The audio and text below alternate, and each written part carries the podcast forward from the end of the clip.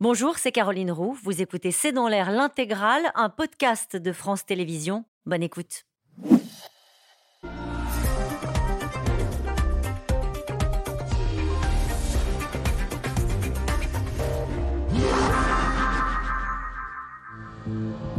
Il nous est impossible d'oublier, impossible de pardonner.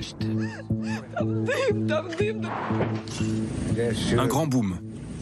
Et puis trois minutes plus tard, une seconde explosion.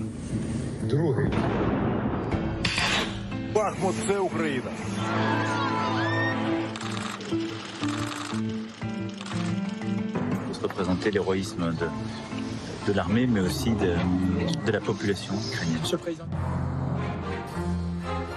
L'Amérique est tout à fait prête, avec ses alliés de l'OTAN, à défendre chaque centimètre du territoire de l'OTAN. Chaque centimètre carré. Donc, Monsieur Poutine, ne vous méprenez pas sur ce que je dis. Chaque centimètre.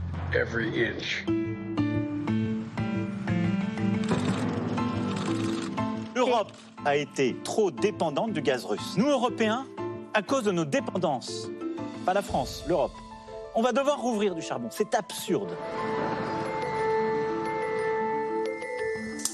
Je demande aux fournisseurs d'énergie de faire plus, de faire mieux et de le faire tout de suite. Il faut d'abord des mesures d'urgence. Les mesures d'urgence, ça fait des mois et des mois qu'on dit qu'on peut prendre des mesures d'urgence face à une situation d'urgence. Et cette mesure d'urgence, c'est de bloquer les prix. Quand on partait faire des courses avec un caddie, au départ on avait 80, 90 euros. Puis on est passé à 120, puis à 150. À part des- un paquet de lardons, j'ai pas de viande, plus de viande ou des produits surgelés. euh. Ce que le gouvernement devrait faire, c'est enlever la TVA sur tout ce qui est alimentaire. Parce que c'est un impôt injuste.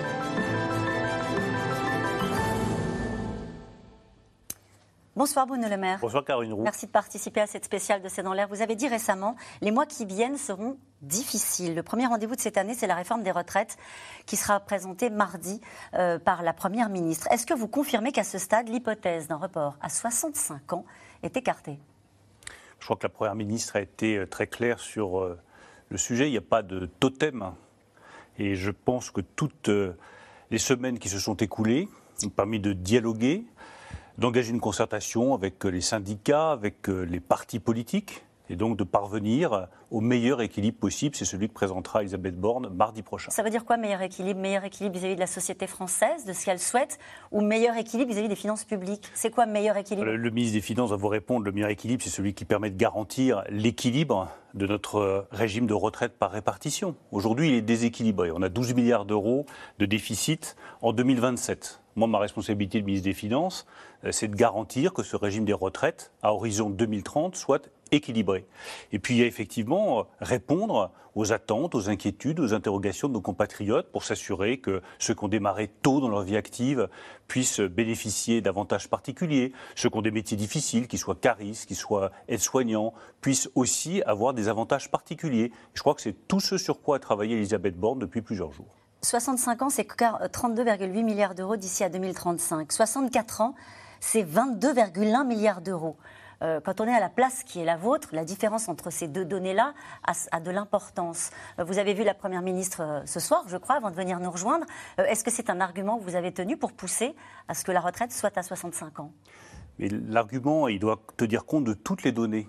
Vous avez le report de l'âge légal, mais il y a aussi des mesures qui vont coûter et qui sont des mesures justes. Cette réforme des retraites, elle va permettre par exemple d'avoir un minimum de, de retraite garantie à 1200 euros environ par mois pour tous ceux qui ont des carrières pleines. C'est une avancée sociale majeure, mais ça a un coût. Rétroactive Les mesures, Ça, c'est intéressant parce que c'est Éric Ciotti vous dit ça ce matin dans, dans le JDD. Il dit qu'il faut que ce soit rétroactif et que ça s'applique aux retraités actuellement euh, euh, qui ont des pensions ça euh, fera partie de la discussion. modestes. Ça fera partie de la discussion. Et contrairement à ce que je lis ici ou là, vous savez, le ministère des Finances n'est pas là pour dire non à tout. Euh, Il est là pour garantir l'équilibre financier. Mais nous sommes au ministère des Finances tout aussi attentifs à la justice de cette euh, réforme. Et je peux vous garantir, pour en avoir discuté longuement avec Elisabeth Borne tout à l'heure, qu'elle est particulièrement attentive à la justice de cette réforme. Et vous parlez d'Éric Ciotti, moi je me réjouis de voir que Éric Ciotti, le patron des Républicains, que Bruno Retailleau, le président du groupe euh, Les Républicains au Sénat, disent qu'ils soutiennent une réforme des retraites. Prêt à voter une pense- réforme juste. Oui, mais je pense que c'est une avancée. Ça prouve que nous pouvons réunir une majorité sur la réforme des retraites et que les républicains, d'une certaine façon, ont, ont retrouvé leurs esprits. Ils ont défendu cette réforme des retraites pendant toute la campagne présidentielle. Après, ils nous ont dit, bah, finalement, on n'en veut plus. Maintenant, je les vois qui reviennent pour dire, finalement, nous reconnaissons, il faut une réforme des retraites et nous sommes prêts à voter une réforme des retraites Vous juste. lu en entier. Bien sûr. Il dit, euh, il vous demande d'atténuer la brutalité de la réforme qui apparaît aux yeux des Français trop sévère. Est-ce que aucune- vous allez atténuer la brutalité? On ne va pas atténuer la brutalité pour une raison qui est simple, c'est qu'il n'y a pas de brutalité. Ah bon? Non, il n'y a jamais eu de brutalité, ni de la part de la Première ministre, ni de la part du Président de la République, ni de la part des membres du gouvernement. La brutalité, en matière politique, ne mène nulle part. Et certainement pas sur une réforme des retraites. Mais je vois que les Républicains sont prêts à voter une réforme des retraites juste. Ça tombe bien. Je pense que ce que nous présenterons est juste et sera aussi efficace du point de vue de l'équilibre du régime financier des retraites. Donc une voie est possible pour trouver un accord avec les Républicains. Donc à la place qui est la vôtre, 65 ou 64 ans, ça n'a pas d'importance? Non, ce qui compte, c'est l'équilibre global entre les mesures qui ont un coût, mais qui sont nécessaires, parce que évidemment que une personne qui a démarré dans sa vie active à 17 ou 18 ans, euh, elle ne doit pas être traitée de la même manière qu'une personne qui a démarré à 22 ou 23 ans. Donc ça a forcément un coût, mais c'est un coût qui est justifié. C'est l'équilibre global qui compte au bout du compte. Bruno Le Maire avec moi ce soir pour vous interroger sur les perspectives de cette année 2023, perspectives sociales, économiques. On va parler de l'inflation. Thomas Porcher, euh, vous êtes euh, bonsoir Thomas, vous êtes Bonsoir. économiste, Bonsoir. professeur à la Paris School of Business et vous êtes l'auteur de mon dictionnaire d'économie aux éditions Fayard. Fanny Guinochet, vous êtes éditorialiste à France Info et à la Tribune. Vous êtes spécialiste des questions économiques et sociales et vous souhaitez revenir avec Bruno Le Maire sur le climat social, sur l'acceptabilité de, la, de cette réforme euh, quand on se met du côté de- du pays et de la France. Bonsoir. Bonsoir. On voit effectivement que la plupart des Français sont contre cette réforme, que les syndicats sont tous également opposés à cette réforme. Est-ce que ça veut dire que vous avez déjà perdu la bataille de l'opinion? Non, je crois qu'il ne faut jamais renoncer à convaincre. Moi, je suis convaincu que de la nécessité d'une réforme des oui, retraites. vous- oui, mais Parce la que- majorité des Français, non? Oui, mais c'est à nous, maintenant que le débat va s'ouvrir publiquement, de convaincre les Français, en leur montrant qu'il y a des questions d'équilibre financier, mais qu'il y a aussi une question plus fondamentale derrière. C'est quelle société française nous voulons demain?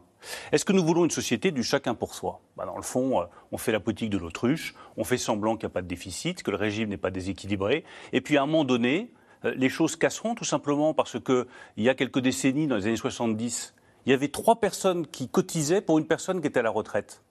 Aujourd'hui, c'est moins de deux pour une personne qui est à la retraite. Donc oui, il faut transformer notre système de retraite par répartition pour préserver la solidarité. Le choix politique fondamental derrière cette réforme des retraites, c'est chacun pour soi. Chacun cotise pour lui et puis il se débrouille tout seul. Et dans le fond, c'est ceux qui sont le mieux lotis qui s'en sortiront le mieux, Certes. ou un régime par solidarité, par répartition, auquel je crois profondément. À nous de convaincre. Mais ça n'est pas perçu de cette façon-là. Il va y avoir visiblement une forte mobilisation. À quel type de colère vous attendez-vous? Je ne sais pas si j'emploierai le mot de colère, mais il y aura aussi une mobilisation de notre part, de la part de tous ceux qui croient dans la nécessité d'une réforme des retraites. Vous pensez qui qu'il y aura une, une manifestation pour soutenir la réforme des retraites? Non, mais je Ah pense bon que c'est à nous euh, d'aller expliquer, d'aller défendre, de montrer quel est le projet de société. Ce n'est pas un projet financier, ce projet de, de réforme des retraites. C'est d'abord un projet de société, préserver la solidarité entre les générations. C'est quelque chose de très fort, de se dire que c'est ceux qui travaillent, ceux qui entrent sur le marché du travail, ceux qui cotisent, qui payent les retraites de ceux qui sont à la retraite. C'est un principe fondamental de notre société. Et ça, j'y suis profondément l'Assemblée. attaché. Finalement, le mois de négociation en plus, c'était pour convaincre la droite plus que les Français, plus que les syndicats? Non, c'était pour discuter avec tous les syndicats, toutes les organisations représentatives, de salariés comme euh, d'employeurs. C'était pour discuter avec les formations politiques. Maintenant, le débat va s'engager à l'Assemblée nationale. Mais moi, ce que je souhaite surtout, c'est qu'il s'engage entre les Français, qu'on puisse discuter. Il y en a qui sont contre, c'est leur droit. Ils peuvent avancer leurs arguments. Moi, je suis pour. J'avance euh, des arguments qui sont des arguments non simplement financiers, mais aussi de vision de la société française. Et j'espère que nous aurons un débat serein, constructif, parce que c'est un sujet fondamental et que ça mérite un débat. Bruno Le Maire, ce soir, on essaie de savoir, au fond, si 2023 sera l'année de toutes les crises.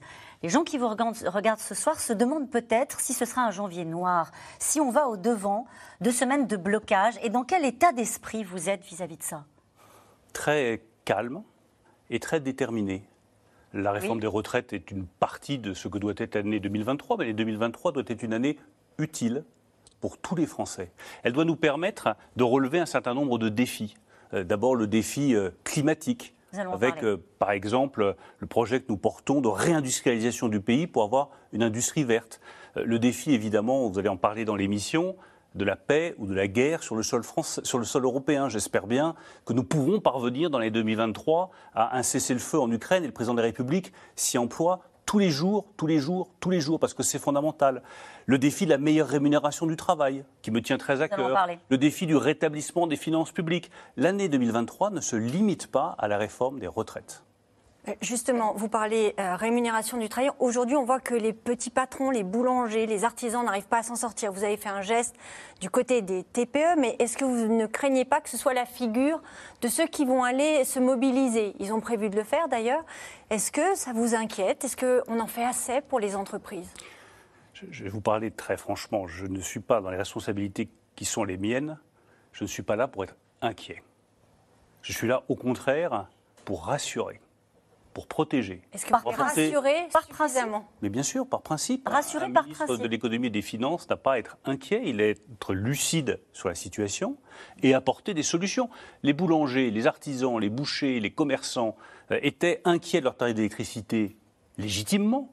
Nous avons discuté avec eux. Et j'ai bien vu, j'ai regardé leurs factures, euh, j'ai regardé que, bien vu que certains avaient négocié au plus mauvais moment euh, des tarifs totalement prohibitifs à, à 800 ou 1000 euros le mégawattheure, que c'était insupportable pour eux. Ben, nous les avons réunis, nous les avons écoutés, et ensuite, à, la demande du président de la République, j'ai convoqué les fournisseurs. Je dis, ben, écoutez, comme l'État ne va pas tout payer, il faut qu'on fasse tous un effort. Donc on va garantir un prix à 280 euros le mégawattheure sur l'année 2023 en moyenne. Et puis vous allez participer. Parce que c'est comme ça qu'on luttera avec efficacité contre l'inflation. Ce n'est pas l'État qui paye tout, chacun prend sa part. Les fournisseurs ont accepté de le faire et je les en remercie. Et aujourd'hui, toutes les très petites entreprises, moins de 10 salariés, moins de 2 millions d'euros de chiffre d'affaires, pour être très précis, ont la garantie qu'ils ne paieront pas plus en moyenne que 280 Ça coûte euros l'État. Ça coûtera quelques centaines de millions d'euros qui seront pris en charge en grande partie par les fournisseurs d'énergie. Il n'y a pas que l'État qui peut payer. Et ce sera dans l'enveloppe des 10 milliards d'euros qui ont déjà été votés, ni plus ni moins. Et ceux qui sont juste au-dessus, les PME, elles demandent déjà que vous les aidiez plus. Déjà, il faut qu'ils regardent sur quoi ils ont droit. Ils ont droit d'abord à un tarif euh, privilégié, c'est l'AREN, euh, le tarif euh, régulé de l'énergie nucléaire, qui est à 42 euros le mégawattheure par rapport aux 800 ou 1000 euros dont j'ai parlé. C'est en moyenne la moitié de la facture Vous de ces estimez que PME. vous en avez fait assez pour Non, les je, PME je ne dis pas ça. Je dis simplement qu'ils regardent déjà ce à quoi ils ont droit. On me dit parfois vous êtes moins bien protégés que l'Allemagne ou que l'Italie. Ben non. La moitié de la facture des PME est à un tarif régulé de 42 euros le mégawattheure. Ils ont droit aussi au guichet. Ils peuvent aller s'inscrire tout de suite, impôt.gouv.fr. Ils peuvent avoir des aides et des subventions pour payer leurs factures. Et ils ont droit à l'amortisseur. L'ensemble de ces mesures, les- le guichet et l'amortisseur, c'est 40% de réduction sur l'augmentation de leurs factures. Donc il y a déjà ça. Et s'il y a encore des difficultés pour certaines PME, vous savez, j'étais à Charleville-Mézières il y a quelques jours. J'ai vu euh, une grande PME euh, qui fait des plaques euh, en aluminium pour les véhicules électriques. Ils sont exposés à la concurrence. Ils disent, nous, on ne peut pas augmenter le prix de nos plaques parce que sinon, les constructeurs automobiles vont choisir un autre fournisseur. S'il faut les aider pour sauver des emplois et éviter qu'une usine ferme, évidemment que nous serons là. C'est parfois c'est difficile à comprendre parce qu'on entend le quoi qu'il en coûte c'est terminé. Alors on se dit bon l'État ne sera pas forcément aux côtés toujours des Français pour continuer à les aider parce qu'on a déjà beaucoup fait. Et puis finalement, dès qu'il y a des coups de colère, comme il y a eu, vous l'avez dit, Fanny Guenochet sur les boulangers, il y en aura peut-être sur euh, euh, d'autres entreprises, on voit que l'État est aux côtés des Français, des entreprises. Euh, le quoi qu'il en coûte continuera parce que l'inflation est encore là et qu'elle va durer encore quelques mois. Il est aux côtés de ceux qui en ont besoin. Ça ne veut pas dire qu'on va aider comme on a aidé pendant la période du Covid, où on a aidé sans faire de différence entre les entreprises, les petites, les grandes, les moyennes. Il fallait sauver l'économie française. Nous avons sauvé l'emploi et l'économie française.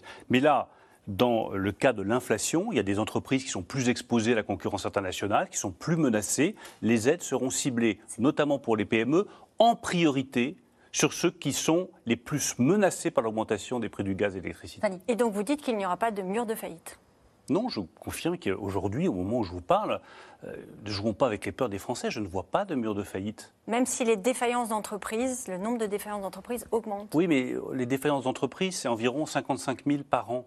C'est déjà beaucoup. oui, c'est déjà beaucoup. Mais c'est euh, la vie économique normale de la nation française depuis des années. Aujourd'hui, je ne vois pas exploser le nombre de faillites. Je ne vois pas d'entreprise qui m'appelle euh, tous les quatre matins pour me dire je suis menacé, je vais fermer. Toutes celles qui sont vraiment en difficulté, nous les accompagnons. Mais ma responsabilité, c'est d'apporter des aides à ceux qui sont vraiment menacés par cette crise énergétique. Est-ce que vous avez des appels d'entreprises qui pensent à délocaliser parce que le coût de l'énergie est trop élevé en France, alors qu'aux États-Unis et en Asie, il est nettement moins cher? Vous avez raison, ça c'est un sujet beaucoup plus structurel et pour tout vous dire, là pour le coup, qui mérite une attention très particulière il faut que nous retrouvions un coût de l'énergie plus compétitif pour éviter qu'une entreprise qui a un site aux États-Unis et un site en France dise bah, Moi, je choisis le site américain parce que l'énergie est beaucoup moins chère. La question est est-ce que certaines le font déjà? Oui, il y a certaines entreprises, elles ne le font pas, mais elles réfléchissent à le faire. Elles me disent Mais il faut absolument que vous produisiez plus d'électricité notamment d'électricité nucléaire, un tarif réduit, parce que si le prix de l'électricité reste aussi élevé en Europe, je vais transférer ma production de mon site français au site américain. Soyez Je leur dis que nous avons annoncé la réalisation de six nouveaux réacteurs nucléaires, que nous remettons en état la production électrique française, l'électricité et l'énergie de manière globale sera une des grandes questions stratégiques. Et Bruno Le Maire, puisque c'est une question stratégique, vous en parlerez dans un instant avec un spécialiste du sujet euh, qui s'appelle Elie Cohen, que les téléspectateurs de C'est dans l'air connaissent bien. Euh, naturellement, dans les contraintes qui se posent euh, aux Français, il y a l'inflation. Nous avons partagé le quotidien d'une famille, un couple, deux enfants, deux salaires, et depuis quelques mois, une nouvelle angoisse, celle de ne plus s'en sortir à la fin du mois. Reportage Aubry Perrault et Arnaud Fora. Sac de course, c'est parti. Allez, go Hop, on éteint. Lorsqu'Angélique Leroy part faire ses courses avec ses deux enfants désormais, c'est parti. Ce n'est plus vraiment une partie de plaisir, mais plutôt une bataille à la recherche de la moindre économie. Ils n'ont pas changé le prix Ils n'ont pas changé le prix Malgré la fin de la ristourne, elle trouve cette station essence qui n'a pas encore augmenté ses tarifs. Depuis le mois de septembre, ça a été la chasse. Ouais, ça a été la chasse à la station la moins chère. Je croise les doigts que j'ai la, la, voiture qui part le matin, qui va bien démarrer le matin, qui va pas me retrouver en rade en plein milieu de la route. Euh, le luxe de coup dur, c'est hors de question. C'est hors de question, c'est pas prévu dans le budget. Deuxième arrêt de la journée, le supermarché. Angélique est fonctionnaire, son mari est moniteur d'auto-école. Avec 3000 euros à deux, l'inflation lui saute aux yeux. Eh ouais, ils ont pris 10 centimes les avocats, fait chier. 3,32 euros au kilo. Putain, fais Là, tu vois, le prix au kilo, il est à 13,48 euros au kilo. Là, en filet, il est à 10,69 euros au kilo. comme le vrai Ouais, mais tu vois, ça me fait gagner 3 euros pour certaines choses qu'ils voudraient et euh, je suis obligée de leur dire non parce que soit c'est pas le moment, soit c'est trop cher. Mais c'est comme ça. Mais je leur explique. Je préfère leur expliquer plutôt que de leur dire non et être complètement fermée. Je leur explique pourquoi. Regarde-moi. N-O-N. Non. Le discount, Angélique a dû y retourner voilà un an. 118,11 euros. Donc, ça, ça coûte quand même relativement moins cher qu'ailleurs. Quand j'étais jeune couple avec un salaire beaucoup plus bas, mon concubin avec un salaire beaucoup plus bas, euh, là oui je le fréquentais systématiquement, je ne, fréquentais que le discount. Et, là vous y revenez? Bah Là j'y reviens. Avant j'allais plus facilement dans les plus grosses enseignes, plus grosses enseignes parce que je pouvais me le permettre et que les, la qualité était meilleure en, en grande surface. Bonjour à papy. Compter, toujours compter. Pour le père d'Angélique, boulanger à la retraite, la vie suivait son cours, jusqu'à ces derniers mois où il a commencé à s'inquiéter pour ses enfants et ses petits-enfants. En ce moment, c'est vraiment un désastre, un désastre. Avant, on était plus heureux en France. Je le sais bien, je m'en rends compte. C'est compliqué pour eux aussi. Et plus ça va aller, plus ça va être compliqué. Et je ne sais pas comment je vais pouvoir faire dans l'avenir pour leur donner un coup de main. Est-ce que je vais pouvoir leur donner un coup de main? J'en sais rien. Je sais pas. Je sais même pas si je vais pouvoir me donner un coup de main à moi-même. Un sentiment de déclassement pour Angélique et son mari Eddie. Une famille de classe moyenne qui gagne trop pour toucher des aides, mais pas assez pour vivre, dit-elle, sans se poser de questions. La faute à des inégalités qui s'accroissent, selon eux. Le rapport euh, entre le patron et l'ouvrier au début du siècle, était de 1 à 20 ou 1 à 10. Et aujourd'hui, il doit être de 1 à 200, voire plus. On sent que c'est fragile. Les, situations elles peuvent vite dégénérer. Ça peut vite partir. En 2018, Angélique et son mari comprenaient la colère des Gilets jaunes. Si un nouveau mouvement devait émerger, ils assurent qu'ils le soutiendront, mais sans pour autant descendre eux-mêmes dans la rue. Vous l'entendez naturellement, cette peur du déclassement, qu'on entend très bien dans cette famille, le sentiment que bah, c'est de plus en plus dur, qu'on perd du pouvoir d'achat. Regardez cette question de Didier dans le Haut-Rhin, qui dit des mesures d'accompagnement ne suffiront pas. Beaucoup de nos concitoyens basculeront dans la précarité. N'est-ce pas une certitude? Est-ce que vous l'assumez, ça? Enfin, je, comprends les inquiétudes qui sont euh, exprimées partout en France, l'inquiétude du déclassement. Est-ce qu'on va vivre moins bien que euh, nos parents? Hum? Mais quand je regarde euh, ce qui se passe en France depuis euh, quelques années, euh, il y a du travail pour tout le monde. Pour la première fois, nous sommes en train de sortir du chômage de masse. Nous n'avons plus l'angoisse profonde du chômage. Alors qu'il y a 10 ou 15 ans, je m'en souviens très bien, l'inquiétude première de nos compatriotes, c'était de trouver un boulot. Aujourd'hui, il y a du travail. On recrée des emplois. On est en train de réindustrialiser le pays. La question qui va venir maintenant, et qui est légitime, et que nous traitons avec le président de la République depuis plus de cinq ans, c'est que le travail paye bien. Mais on progresse, et le point de désaccord, même si je comprends les inquiétudes, le point de désaccord que j'ai, c'est cette idée que ça va aller moins bien en France. Moi, j'ai la conviction inverse. Je pense que ça ira mieux en France, que nous aurons une économie qui sera plus juste, une économie qui sera moins polluante, plus décarbonée, que nous allons pour la première fois depuis un demi-siècle, Caroline Roux, sortir du chômage de masse, qui était une angoisse profonde de tous les parents pour leurs enfants. Ces gens-là perdent du pouvoir d'achat aujourd'hui. Là, quand ils vont faire leurs courses, ils perdent du pouvoir d'achat. Comment vous pouvez leur dire que ça va aller mieux Le reportage que vous présentiez euh, disait très bien les choses. Euh, les prix alimentaires, oui, ils ont fortement augmenté. J'ai une famille nombreuse, je vois bien à quel point les prix alimentaires, c'est pénalisant. L'essence, c'est pénalisant. Je dis simplement que si on regarde un tout petit peu plus loin, qu'on arrive à se battre pour sortir de cette crise de l'inflation, il y aura le plein emploi dans notre pays, il y aura une économie plus juste et il y aura une économie décarbonée. Notre responsabilité, c'est aussi de faire face à l'angoisse immédiate en protégeant les Français contre l'augmentation des prix de l'électricité, contre l'augmentation des prix du gaz. C'est le bouclier tarifaire. J'essaie juste de comprendre, Bruno Le Maire. Vous leur dites quoi à ces gens? Vous leur dites, je suis optimiste, ça va aller oui, mieux. Non, je Et ils vous disent au quotidien, ça ne va pas, mieux. Je, me dis, je leur dis, nous nous battons pour votre quotidien. Et quand euh, on vous garantit que la facture d'électricité et de gaz n'explose pas en France comme elle a explosé partout en Europe, nous avons des résultats. Je dis à tous ceux qui sont obligés de prendre leur voiture pour aller travailler qu'ils vont continuer à bénéficier d'aide. Le 16 janvier, vous aurez sur impôt.gouv.fr la possibilité d'avoir. Vous leur dites pour l'alimentation, on ne peut rien faire. Mais je leur dis que vous avez un budget global. Et que lorsqu'on vous protège contre des factures d'électricité ou de gaz qui auraient pu prendre de 180 à 200 euros par mois, par mois, nous vous avons évité ça parce que nous vous avons voulu vous protéger. Mais je veux surtout leur dire, ayez confiance en les capacités de la nation française. Il y a 50 ans, en France, vous aviez une économie qui était polluante, vous aviez une économie qui ne produisait pas assez d'emplois, vous aviez du chômage de masse. Nous sommes en train d'en sortir et nous allons y arriver. Bruno Le Maire, je vous laisse avec Thomas Porcher parce qu'il veut vous parler de ces Français justement qui encaissent le choc de l'inflation. Bonjour Monsieur le Ministre. Bonsoir. Euh, moi, la question que je vois, et Caroline Roux a déjà commencé à vous la poser, c'est-à-dire que certes, nous avons une inflation qui est plus faible que nos voisins européens grâce aux mesures du gouvernement que vous avez prises euh, sur les chèques carburant euh, et l'encadrement des, des, tarifs de l'électricité. Donc c'est une bonne chose, il faut le dire. Mais maintenant, on l'a bien vu dans le reportage, le pouvoir d'achat des Français euh, chute. Leur salaire, en prenant en compte de l'inflation, euh, a, diminué. Leur salaire réel a diminué. Donc qu'est-ce que, qu'est-ce que vous pouvez faire pour les aider à aller mieux? En particulier pour, ces gens qui ont 2000 euros, c'est ça hein mais Pour les gens qui sont en dessous du, salaire médian, déjà, on peut commencer. Je remercie d'abord Thomas pour quel horizon son honnêteté. Nous avons protégé, nous avons le niveau d'inflation le plus faible des pays de la zone euro. C'est un résultat collectif. Il coûte cher, hum. mais c'est efficace. La deuxième chose, c'est que la seule vraie réponse, c'est le travail, la bonne rémunération, l'augmentation des salaires.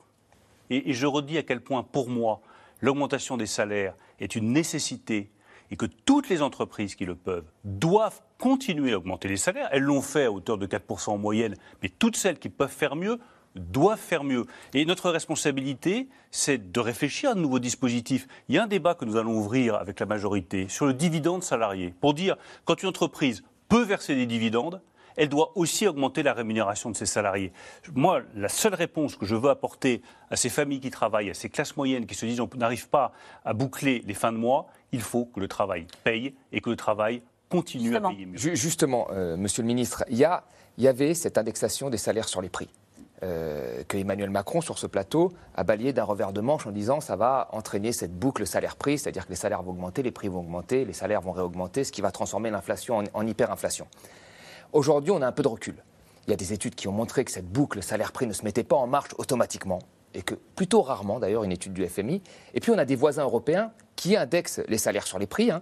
Il y a euh, le Luxembourg, la Belgique, il y a Malte. Et sur ces trois pays, vous en avez deux qui ont une inflation en dessous de la moyenne de la zone euro. Et ce n'est pas eux qui ont les plus hauts taux d'inflation. Donc pourquoi on ne peut pas avoir ne serait-ce qu'un débat, une commission? Il y a eu des commissions sur le SMIC au ministère euh, des Finances. Pourquoi il n'y a pas eu un débat sur cette indexation des salaires sur les prix de manière provisoire et sur les salaires en dessous du salaire médian pour protéger 50% des Français, ceux qui gagnent en dessous de 2000 euros, de la hausse des prix Pourquoi on ne peut pas débattre de ça? D'abord, on peut débattre de tout. Oui, mais le gouvernement n'a pas beaucoup débattu, puisqu'il a balayé d'un revers de main. Euh, Oui, Plus on débat, mieux c'est. Je pense que ça, ça éclaire le débat public et, et c'est utile. Euh, Deuxième chose, nous sommes l'un des seuls pays développés, je crois qu'il y a deux ou trois pays développés dans cette situation-là, où le salaire minimum est indexé sur l'inflation.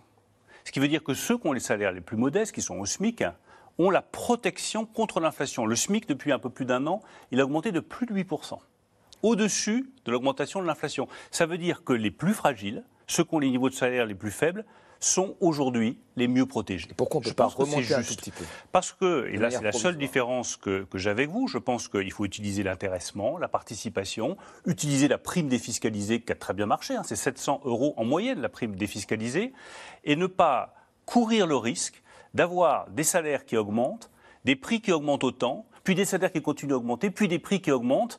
Euh, ça fait une spirale inflationniste, alors que ma priorité, et je le dis à tous les ménages qui nous écoutent, tous ceux qui vont au supermarché et qui disent les prix alimentaires augmentent, c'est que dans le courant de l'année 2023, l'inflation commence à baisser. Moi, j'oublie pas que celui qui a retiré l'indexation des salaires sur les prix, c'est un homme de gauche, pour lequel d'ailleurs j'ai beaucoup de respect. C'est le Premier La ministre Pierre Mauroy. n'était pas la même, le Mais ministre. en quatre- en- dans le début des années salariés avaient un plus 80, gros pouvoir de négociation, c'était déjà indexé, ils négociaient des, des hausses beaucoup plus Sans élevées doute, que mais la conclusion à laquelle est la arrivé. Pierre Mauroy et le risque que je ne veux pas faire courir à nos compatriotes aujourd'hui, c'est la poursuite de l'inflation dans l'année 2023. Moi, ma responsabilité stratégique en 2023, c'est que les prix recommencent à baisser dans le courant de l'année de 2023. Thomas. Une dernière question sur la situation globale. J'ai vu que le, président de la République était assez optimiste pour 2023. Il espère que ce, sera l'année de, tous les changements. Vous aussi, d'ailleurs, vous avez été au début, alors un peu moins ce soir, mais j'ai vu que vous étiez assez optimiste. Et moi, je suis quand même euh, moins optimiste. J'aimerais bien partager cet optimisme avec vous, mais je vois, alors déjà, je vois la hausse des taux qui risque d'impacter les, entreprises. Euh, je vois ce qui se passe en Chine, euh, qui risque, encore une fois, peut-être même de réalimenter l'inflation, parce que l'inflation de départ, ça venait de ça. Ça venait du fait qu'on avait un plan de relance qui soutenait la consommation, et puis en face, on avait de l'offre qui, n'était pas là. Euh, je vois la baisse de la consommation et du pouvoir d'achat, qui est un moteur, euh, un des moteurs prin- principaux de, de- de no- de notre économie. Donc, je, n'arrive pas à voir euh, comment vous pouvez être aussi optimiste sur 2023. euh, 2023.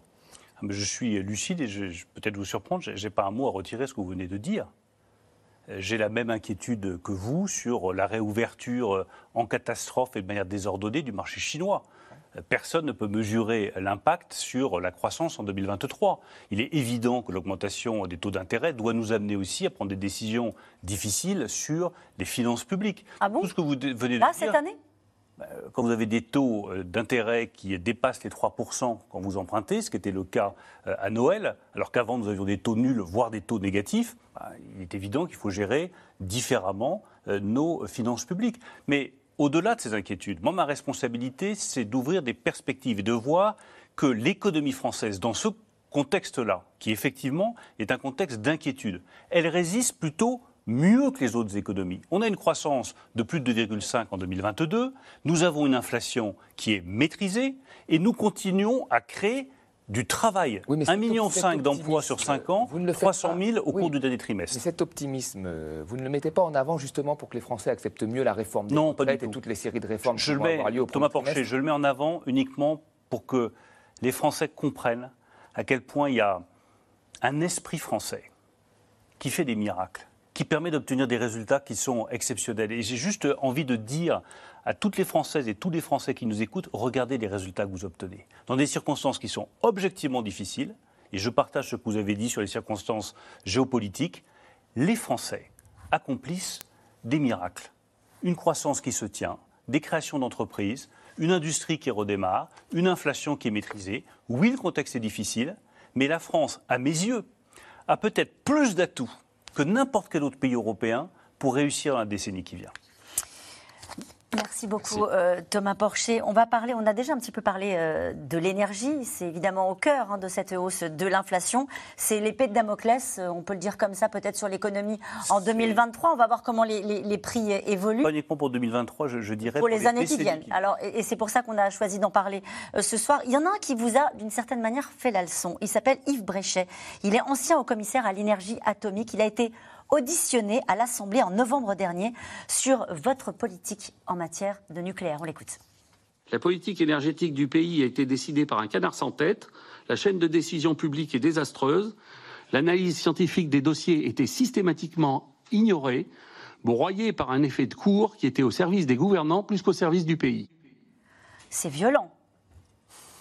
Oui, c'est violent, un canard sans tête et pas de stratégie énergétique en réalité sur le long terme décidée par les politiques. Regardons euh, l'avenir. On peut toujours solder des comptes du passé. Euh, moi, ma responsabilité, une fois encore, c'est de regarder l'avenir. Oui, nous avons une stratégie énergétique, elle est claire, elle a été énoncée par le président de la République. La sobriété, le renouvelable, le nucléaire. Et oui, oui, il y a eu volontairement, de la part d'un certain nombre de formations politiques, les Verts euh, en premier, un dénigrement systématique et profondément dommageable pour la nation française de ce qui est notre atout économique numéro un l'énergie nucléaire. Auquel le président s'est opposé au début de son premier quinquennat? Bah, Le président de la République, je constate qu'il est le seul à avoir engagé la production de nouveaux réacteurs nucléaires. je Et a un peu changé de braquet sur ce sujet. sont à l'étude. Je voudrais simplement qu'on comprenne que nous allons avoir besoin massivement dans tous les pays développés pour nous réindustrialiser et pour notre vie quotidienne d'électricité décarbonée. Alors. Et l'une des solutions, bah, il se trouve que la France l'a en main, et c'est pour ça que je crois dans les atouts français au XXIe siècle, c'est l'électricité nucléaire. Mais c'est parfois peut-être un peu plus compliqué que vous ne le dites. Vous allez en parler avec Elie Cohen. Bonsoir Elie, merci de nous avoir rejoints. Vous êtes économiste, chercheur au CNRS, auteur de Souveraineté industrielle vers un nouveau modèle productif aux éditions Odile Jacob. Et vous, vous avez quand même une petite inquiétude sur cette accélération sur le nucléaire qui pourrait permettre à la France de retrouver une forme de souveraineté en matière énergétique. Alors vous avez tout à fait raison. Pendant longtemps, on a été le champion du monde du nucléaire civil et nous avons eu avec le plan Mesmer un formidable plan d'équipement du territoire. Et vous avez raison également, depuis 20 ans, les hommes politiques, euh, un peu toutes tendances confondues, ont une certaine réticence à s'engager véritablement euh, pour le nucléaire. Et même euh, le président actuel a, dans un premier temps, annoncé qu'il confirmait l'objectif d'un mix énergétique 50-50 50 pour le nucléaire, 50 pour le renouvelable. Il s'est engagé donc euh, dans un programme de fermeture anticipée de centrales nucléaires pour pouvoir atteindre cet objectif de 50-50 et il a même anticipé la fermeture de Fessenheim. Ma première question, toute brutale, est est-ce que vous ne regrettez pas cette fermeture anticipée de Fessenheim? Là encore, je vais me tourner vers l'avenir. Moi, ce dont je me félicite, c'est que le président de la République, euh, le premier depuis très longtemps, est annoncé un nouveau programme nucléaire français. Parce que ce que chacun doit bien mesurer, c'est que la France fait partie des rares nations de la planète, il n'y en a pas beaucoup, qui maîtrisent l'intégralité du cycle. Le combustible, les réacteurs et le retraitement du combustible, notamment à l'usine de La Hague. Que nous sommes l'une des seules nations au monde à avoir un programme d'innovation, on en a parlé avec euh, l'administration américaine lors du euh, voyage d'État du président de la République à Washington, pour par exemple, maîtriser les réacteurs à sel fondu, qui sont la prochaine génération. Nous travaillons également sur des réacteurs de plus petite taille, qui seront plus faciles à utiliser. justement, Donc nous avons tous les atouts pour réussir. Justement, le, président a effectivement pris ce tournant du nucléaire, mais dans la meilleure des hypothèses, si les six nouvelles tranches sont commandées rapidement, on ne verra pas apparaître le premier électron avant dix ans. Probablement même pas avant 2035. Ma question toute simple est compte tenu de ce qu'est le système euh, énergétique français, comment faisons-nous pour euh, patienter encore 10 ans avant que les premiers électrons nucléaires n'arrivent? À exploiter au mieux les réacteurs euh, existants. lorsque je vois que EDF est capable. Oui, mais lorsqu'on disait EDF doit remettre en service sur le réseau 45 gigawatts début 2023. Au moment où je vous parle, on en est à 44. Donc les ingénieurs, les ouvriers d'EDF ont fait un travail exceptionnel. C'est une bonne nouvelle, on pourrait la saluer, alors qu'il y a un mois, on nous disait ils n'y arriveront jamais, il va y avoir des coupures d'électricité, ça va être dramatique. Quand ça ne se produit pas, on ne le salue pas. Moi, je voudrais saluer cette bonne nouvelle. Parce ça que veut dire qu'il n'y aura pas de coupure d'électricité, du coup? Ce qu'il est probable qu'il n'y aura pas de coupure d'électricité parce que les ouvriers d'EDF ont fait leur boulot et l'ont bien fait. On a été aidé aussi par la météo, je reconnais bien volontiers. Mais le paradoxe, c'est qu'aujourd'hui, on n'utilise même pas toute la puissance disponible parce qu'on n'en a pas besoin. Donc vous voyez, c'est la situation inverse, elle est positive, on n'en parle pas.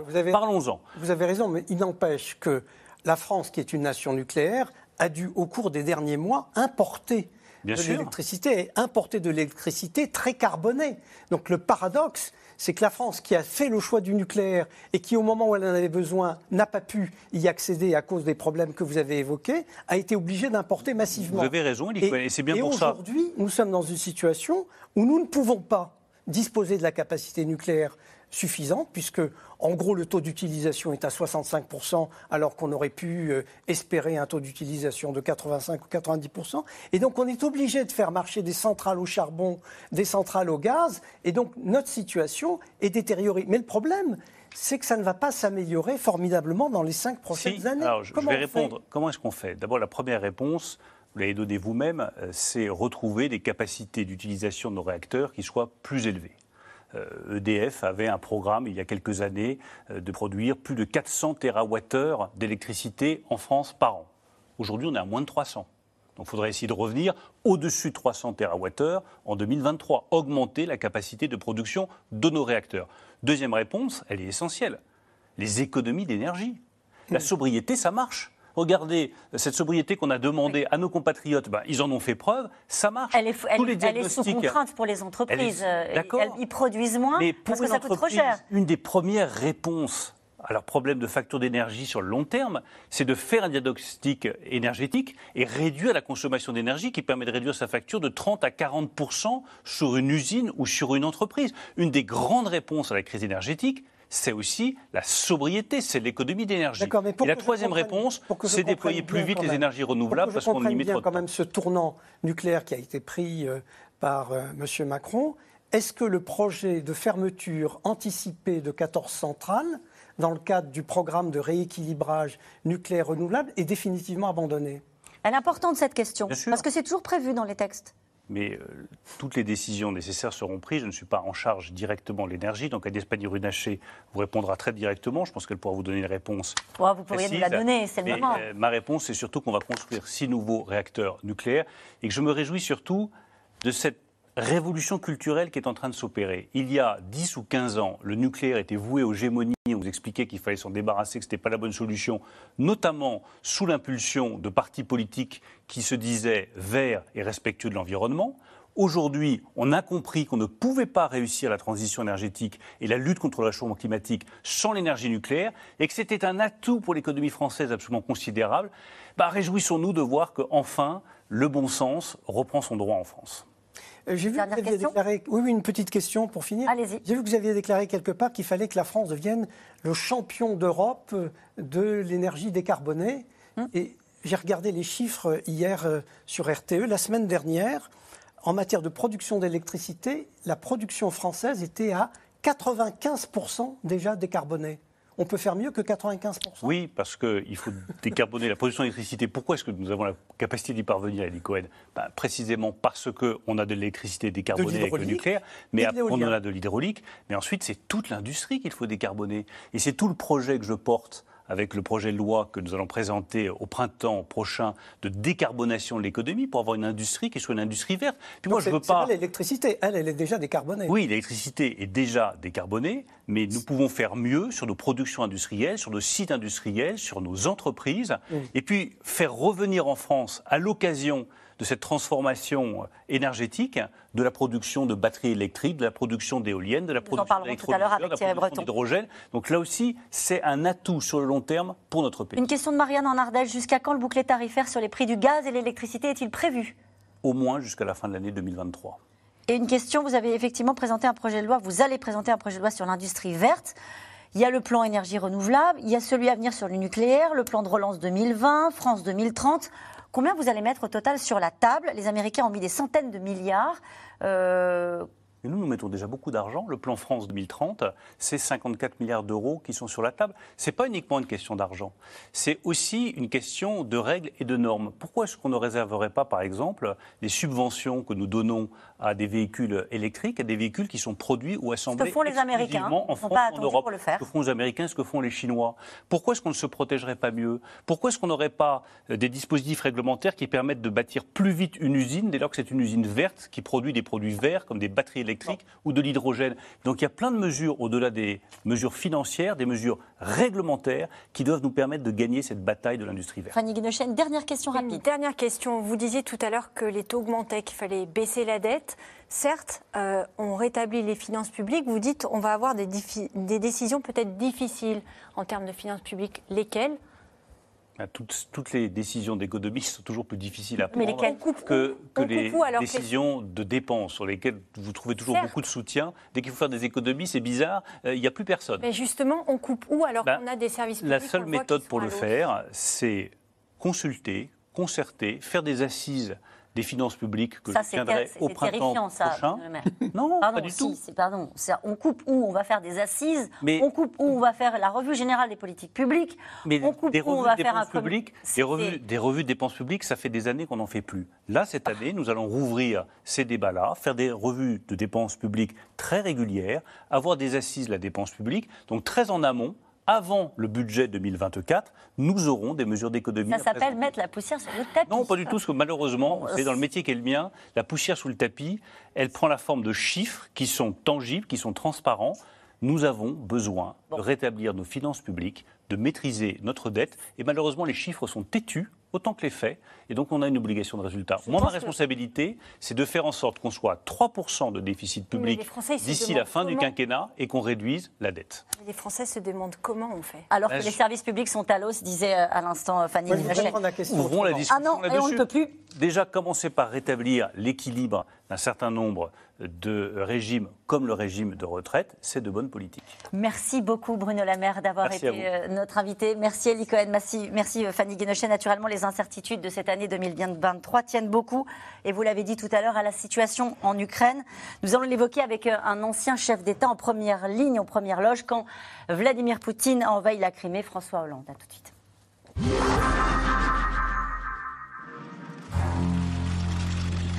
Nous avons parlé hein, de la situation en Ukraine.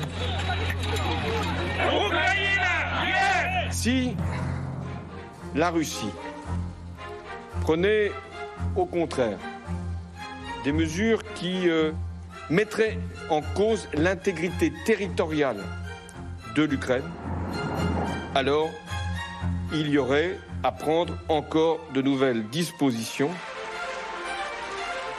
la Crimée est et restera une partie intégrante de la Russie. Ce fut une longue nuit et aussi euh, un long matin. Mais euh, nous sommes arrivés à un accord. C'est un espoir.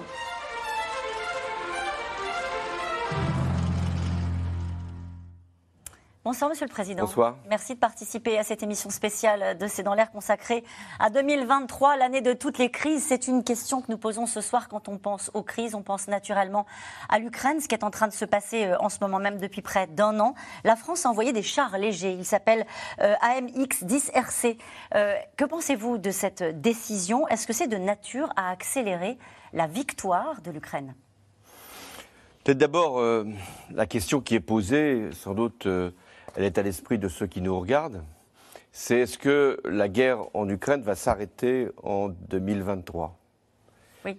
Et ma réponse, c'est que euh, il ne peut pas y avoir d'issue à ce conflit tant qu'une partie du territoire ukrainien est occupée, euh, voire même annexée par la Russie. Dans ces conditions, euh, il est nécessaire, indispensable que les Européens, les Américains, appuient autant qu'il est possible, dans des conditions qui doivent être euh, néanmoins limitées, euh, les forces ukrainiennes pour reconquérir leur territoire. Il est beaucoup avez- question, pardonnez-moi, il est beaucoup question des matériels que la France a envoyés. Envoyer des chars légers, ça n'est pas rien. Euh, Est-ce que c'est une décision, encore une fois, que vous approuvez, Oui. qui était nécessaire, puisque la France a un peu ouvert la voie. Ensuite, les Allemands et les Américains ont, ont- ont pris la suite sur la, la livraison de ce type d'armement. Oui, euh, quand je disais qu'il y avait des euh, nécessités, les chars, les véhicules qui viennent d'être livrés, font partie de ces nécessités. Quand je disais qu'il y avait des limites, c'est que ce ne sont pas des chars lourds, précisément. Et qu'il il il y a la volonté de ceux qui soutiennent l'Ukraine de faire en sorte qu'il puisse y avoir des offensives qui puissent être menées, mais qu'il ne puisse pas y avoir euh, une guerre avec des chars lourds qui euh, puissent aller même au-delà du territoire ukrainien. Vous y seriez défavorable à la livraison de Charles Je pense- Leclerc, par exemple? Oui, je pense que d'abord, euh, les chars Leclerc sont en nombre euh, limité, euh, à peu près 200 en France, et qu'on ne va pas les mettre à disposition dans dans n'importe quelle condition. Ce qui était très important, et c'est pour ça que j'approuve cette décision, c'est qu'elle a déclenché d'autres livraisons. Et, et notamment, euh, vous avez évoqué, pas simplement des, des matériels roulants d'ailleurs, des, des missiles patriotes, de la part euh, des euh, Européens et de la part des Américains. Donc c'est pour ça qu'il faut montrer que nous soutenons militairement sans pour autant participer à une escalade qui ferait de nous des belligérants. On voit pas très bien où est la limite. En Si, la vérité, limite, la limite, elle est, elle est, elle est né- néanmoins tout à fait majeure. C'est-à-dire que euh, tant qu'on four- fournit des armes, euh, je- nous sommes des alliés, nous sommes des soutiens, nous ne sommes pas des belligérants. Si nous étions belligérants, nous serions à ce moment-là partie prenante nous-mêmes du conflit. Pardonnez-moi, je reviens, on ne voit pas tellement la limite de devenir belligérant à partir du moment où on livre des chars lourds et non pas des chars légers. Le, avouez que plus on avance, plus Non, la limite devient compliquée. Parce que y a- le Charles Leclerc, pour prendre cet exemple-là, est un char extrêmement sophistiqué, un char qui peut aller très loin dans la manœuvre, qui a une puissance de feu considérable. Ce n'est pas le cas de la MX-10. Ça ne veut pas dire que ce ne soit pas un matériel tout à fait utile pour les Ukrainiens. C'est dit. Je vous laisse maintenant avec, euh, et je vous présente François Clémenceau. Euh, Bonsoir François, vous êtes Bonsoir. rédacteur en chef international au journal du dimanche. À vos côtés, Marion Van Rettegem, vous êtes grand reporter à l'Express. Bonsoir, merci d'être là tous les deux. Et je vous laisse avec François Clémenceau justement pour euh, poursuivre cette discussion sur, sur les livraisons d'armes. Monsieur le Président, bonsoir. Il y a effectivement euh, trois domaines dans lesquels les Européens, les Américains, les Occidentaux au sens large peuvent être utiles à l'Ukraine. Les armes, la diplomatie, euh, les sanctions. Ce matin, dans le journal du dimanche, Andrei Yermak, qui est l'un des principaux conseillers du président Zelensky, dit qu'il faut aller beaucoup plus loin dans les sanctions et qu'il faut maintenant non plus viser tel ou tel oligarque, tel ou tel soutien de Poutine, mais leurs enfants, leurs petits-enfants, leur entourage, tous ceux qui soutiennent politiquement Vladimir Poutine dans sa guerre en Ukraine. Est-ce que c'est raisonnable? Est-ce que c'est un signal de détresse que nous envoient les Ukrainiens pour nous dire faites plus, faites mieux, y compris en, en accentuant ces sanctions qui sont déjà euh, nombreuses, qui sont unanimes et vous avez été, à votre époque, en 2014, le premier à avoir, avec les autres Européens, voté des sanctions qui ont été renouvelées tous les six mois. Est-ce qu'on a encore de la marge pour sanctionner davantage le régime de Vladimir Poutine? D'abord, euh, et je suis tout à fait conscient de, l'enjeu, euh, il y a une présentation du conflit en ce moment où euh, on laisse penser que euh, la Russie est, en train de, reculer et euh, connaît des défaites, ce qui est vrai sur le plan militaire. Certes, mais la Russie occupe un territoire plus grand aujourd'hui qu'elle n'en occupait avant l'intervention. Ce qui explique d'ailleurs que Poutine, encore récemment, dit Mais si vous voulez qu'on arrête, on arrête sur les bases même de ce que nous avons conquis et qui ont été, cette fois-ci, annexés à la Russie. Donc, il est très important que notre appui à l'Ukraine se renforce de multiples façons. On a évoqué l'aspect militaire, l'aspect des sanctions. Oui, euh, euh, il faut aller le plus loin possible. Et là, euh, les Ukrainiens ont raison. On est souvent extrêmement précis pour toucher tel ou tel oligarque. Pas tous d'ailleurs. hein. Certains ont été plus ou moins protégés, d'autres sont plus particulièrement visés. Et donc moi, je suis pour des sanctions très larges. Et, on nous dit souvent, mais vous allez toucher euh, aussi la vie des, des Russes. Ce qui est exact. À un moment, il n'y a pas que les oligarques qui sont touchés par les sanctions.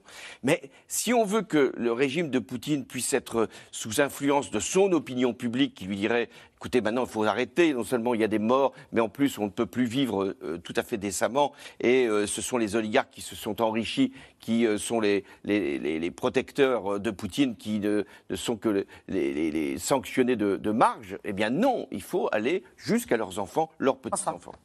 Est-ce que ça veut dire que cette guerre qui nous pénalise aussi, parce que les sanctions que l'on prend, elles ont évidemment un contre-effet sur nos propres populations, sur nos propres économies, est-ce qu'il ne serait pas temps de dire très clairement que cette guerre est aussi notre guerre, même si l'on n'est pas co-belligérant ou belligérant? Alors, euh, votre question renvoie au sujet principal. Le conflit, il n'est pas entre l'Ukraine et la Russie seulement. Bien sûr que c'est un conflit qui intéresse deux pays, puisqu'il y en a un qui a envahi un autre et qui nie même l'existence euh, euh, du voisin. C'est un, conflit qui touche non pas, euh, comme on pourrait l'imaginer, euh, comme autrefois, euh, les États-Unis, l'OTAN et la Russie. Non, c'est un conflit essentiel sur la démocratie. Si Poutine devait gagner, c'est-à-dire accentuer euh, la- la- l'appropriation de territoire du voisin. Il peut encore gagner? Il peut, parce qu'il mobilise des forces considérables, il peut parce qu'il il a cette volonté d'aller le plus loin possible, il peut parce qu'il bombarde, il peut parce qu'il a des missiles qui sont quand même impressionnants. Donc, euh, s'il devait gagner une parcelle du territoire, c'est pas simplement les Ukrainiens qui auraient perdu un bout de leur pays, c'est la démocratie qui aurait été euh, en recul.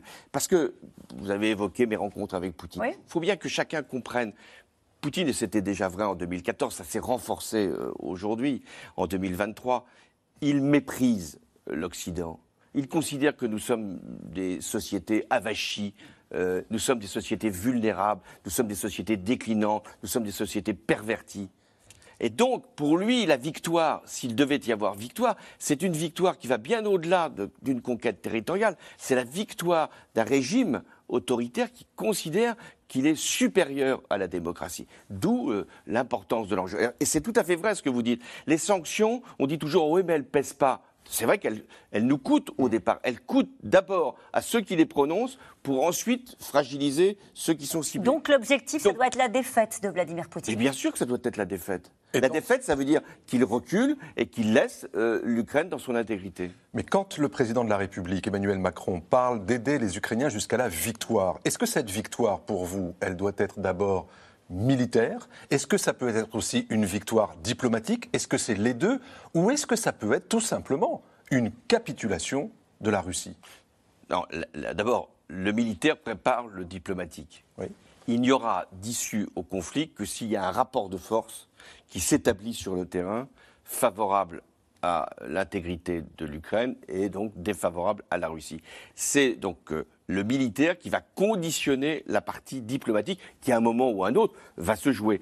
Est-ce qu'il faut aller au-delà de cet objectif en disant notre euh, euh, volonté, c'est de mettre à bas le régime de Poutine? Là, je pense que ce serait une erreur. Non pas que j'ai quelques considérations favorables pour Poutine, bien au contraire, mais parce que ça serait la preuve qu'on voudrait non pas simplement préserver l'intégrité de l'Ukraine, non pas simplement défendre la démocratie, mais renverser un régime. Ça, c'est pas notre objectif. Peut-être que ça se produira, mais c'est pas notre intention. Mais ça veut dire que entre récupérer les lignes du 24 février 2022, celles à partir desquelles la Russie a attaqué, et la capitulation, entre les deux, il y a un truc qui s'appelle la Crimée d'un côté et le Donbass de l'autre. Est-ce que la victoire militaire signifie que les Ukrainiens récupèrent la Crimée et qu'ils récupèrent la totalité du Donbass, puisque c'est leur frontière avec la Russie Pour l'instant, le, le conflit, il est euh, au Donbass et au sud de l'Ukraine.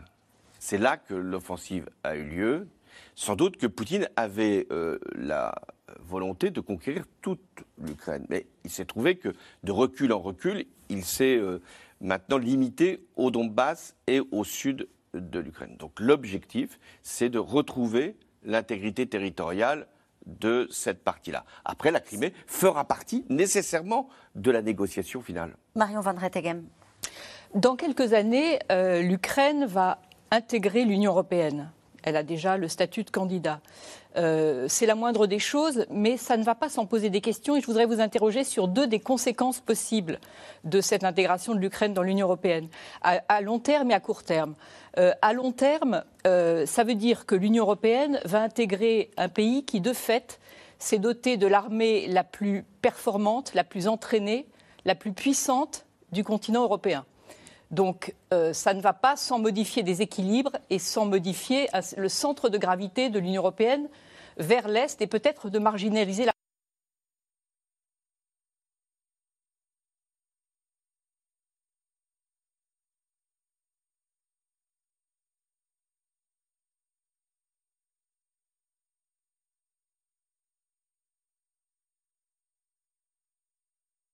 l'a précisé lui-même, l'Ukraine aura du mal à gagner cette guerre et aura du mal même à récupérer le Donbass. En tout cas, si elle le récupère, ce qui n'est pas certain, ça prendra de longues années.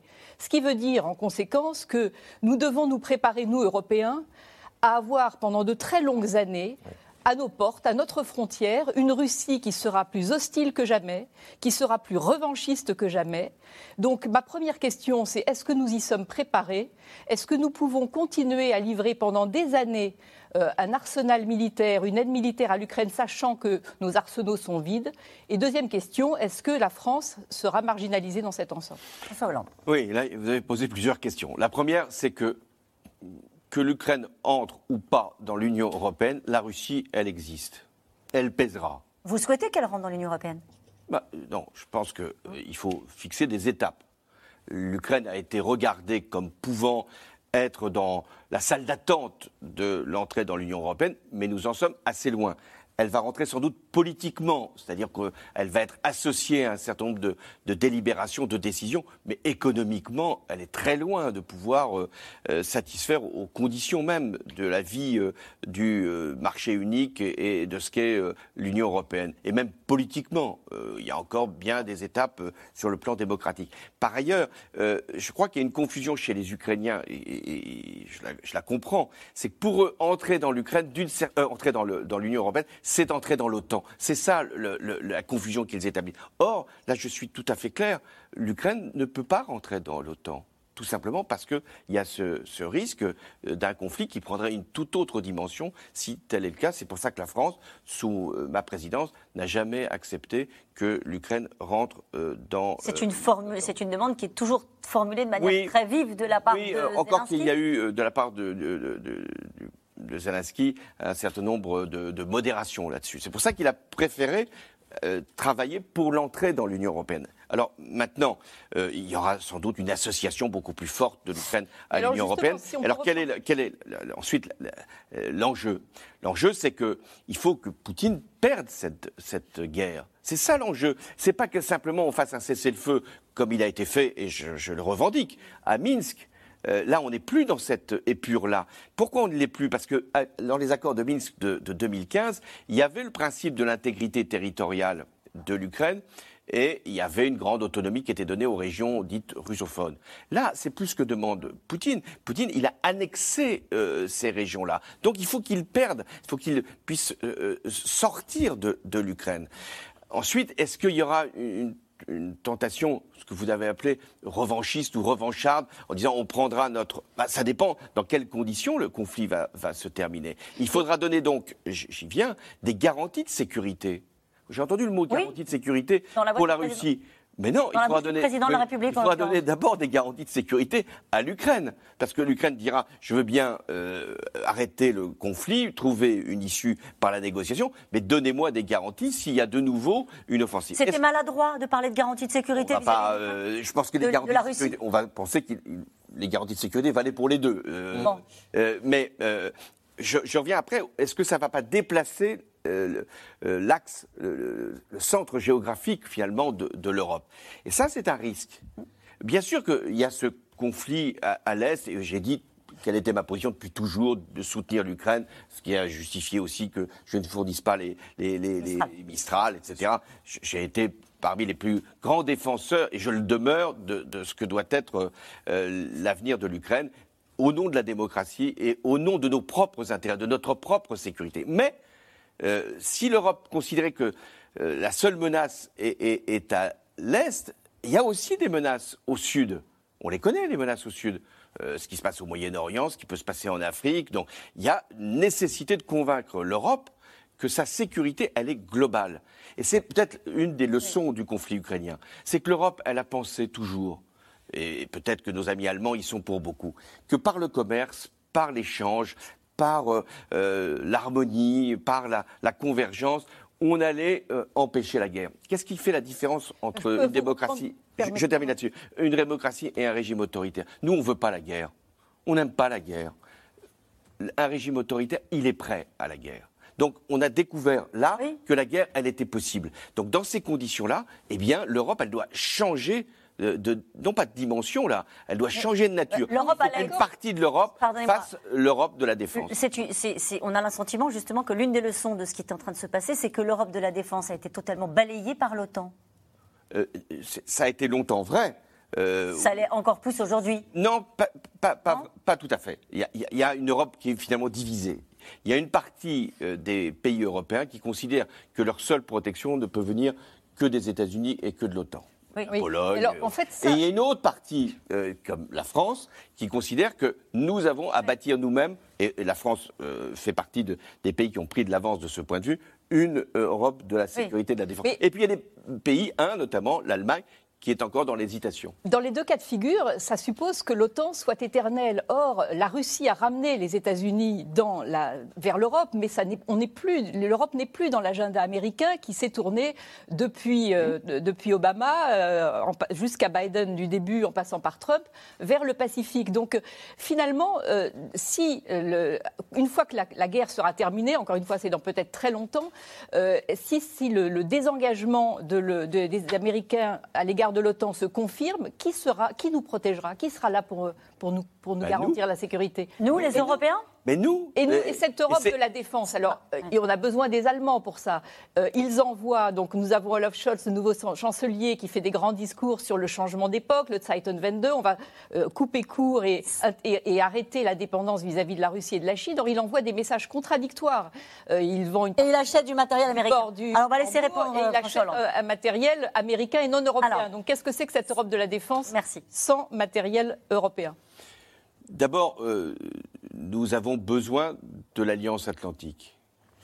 Nous en avons besoin parce qu'il n'y aura pas d'Europe de la défense si euh, elle ne s'inscrit pas dans l'Alliance atlantique. Et ceux qui prônent une sortie euh, partielle ou totale de l'Alliance atlantique empêchent l'Europe de la défense. Pourquoi? Parce qu'aucun pays européen, aucun, n'est prêt à sortir de l'Alliance atlantique pour former une Europe de la défense. Et le fait même que la Suède et la Finlande rejoignent l'Alliance atlantique en dit long. C'est-à-dire que pour eux, pour ces pays-là, qui étaient des pays neutres jusqu'à présent, Avec un veto turc embarrassant. avec un même, hein. avec- inacceptable même, quand on y réfléchit bien. Et hongrois. Ça en dit long aussi sur les liens qui peuvent exister entre certains euh, et, et- et Poutine. Donc, euh, il y a euh, l'Alliance Atlantique qui doit rester euh, la, la base de, de ce que peut être l'Europe de la défense. Sauf que, et là votre hypothèse n'est pas complètement irréaliste, qu'est-ce qui va se passer dans deux ans aux États-Unis? S'il y a un président, je ne parle même pas de Trump, s'il y a un président républicain qui arrive et qui dit, écoutez, moi, euh, je considère que nous ne sommes pas aussi engagés que par le passé Mm. dans la défense de l'Europe, c'est à vous, Européens, d'assurer votre propre sécurité. Alors alors, personne n'est- ne, pense à cette hypothèse parce qu'elle fait peur, euh, cette hypothèse. Et donc, nous devons dire, qu'il faut se préparer. Eh ben, nous devons dire à nos amis allemands, bien sûr que vous avez toujours des liens tout à fait euh, puissants avec, euh, avec les, les- les Américains, mais vous devez d'abord penser à votre propre défense, c'est autre, et créer avec les Allemands et avec d'autres. J'oublie pas les Britanniques qui sont très importants, même s'ils ne sont pas dans l'Union européenne, cette Europe de la défense, Merci. parce qu'un jour, il n'y aura pas forcément les États-Unis qui viendront. Merci Marion merci François. Juste une réaction à ce qui est en train de se passer en ce moment même au Brésil. Euh, des centaines de supporters de euh, Jair Bolsonaro envahissent, ont envahi le Congrès, le palais présidentiel et la Cour suprême. Euh, ils contestent l'élection euh, de Lula. Quelle est votre réaction? J'évoquais tout à l'heure l'enjeu de la démocratie. La démocratie, elle est menacée à l'extérieur par les régimes autoritaires, la Russie, euh, la Chine, et elle est menacée à l'intérieur par des divisions profondes et par une montée de, je ne sais pas comment il faut l'appeler, d'un extrémisme, d'un populisme qui n'accepte même plus le résultat de l'élection. Et donc, ce qui vient de se produire euh, au Brésil, c'est ce qui s'était déjà produit euh, au Capitole et qui peut se produire dans d'autres pays.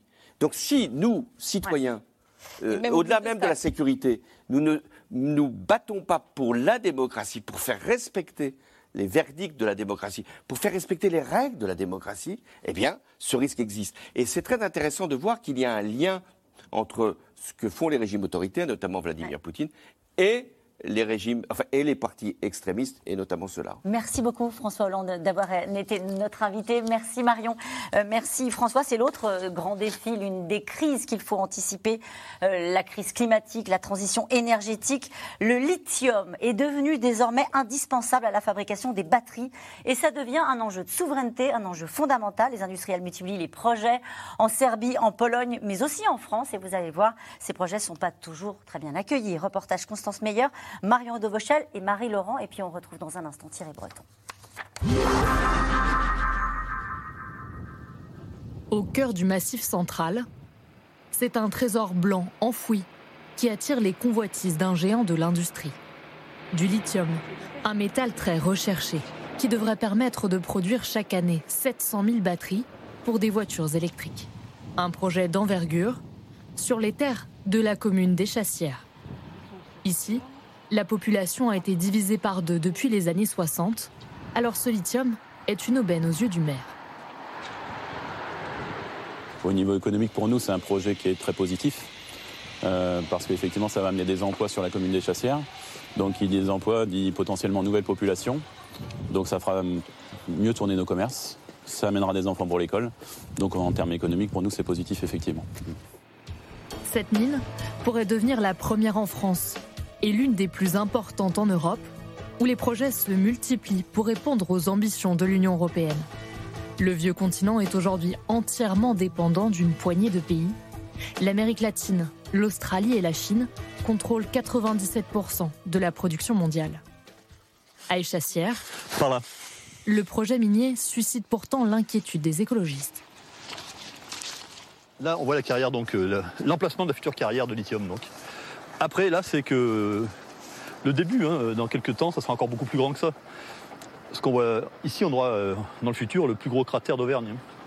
C'est-à-dire que voilà, euh, je pense qu'on nous verra depuis euh, la planète, depuis les étoiles. La carrière est enlacée par une forêt classée Natura 2000, un espace protégé. Alors même si l'entreprise exploitante assure développer un projet respectueux de l'environnement, les associations n'y croient pas les ressources, elles ne sont pas inépuisables. Donc, euh, bah, quel est leur process euh, Qu'est-ce qu'il en est au niveau des, rejets Quels sont les produits qui vont être utilisés pour extraire le, lithium euh, Qu'est-ce qu'on fait des, déchets Quand même, effectivement, une tonne de lithium, pour avoir une tonne de lithium, il faut 100 tonnes de, de, roches. Bah, Qu'est-ce qu'on fait des, des 99 tonnes qui restent?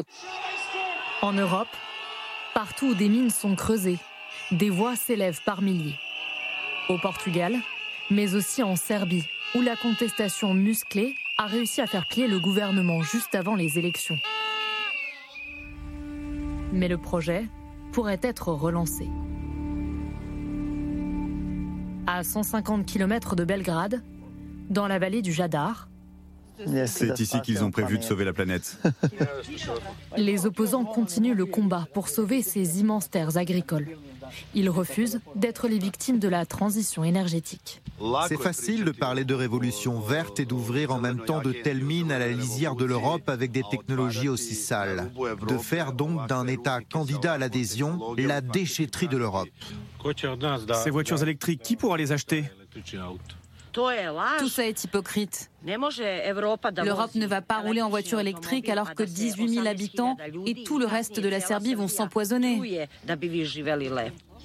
Pour mener sa révolution verte, d'après la Commission, l'Union européenne aura besoin de 18 fois plus de lithium en 2030.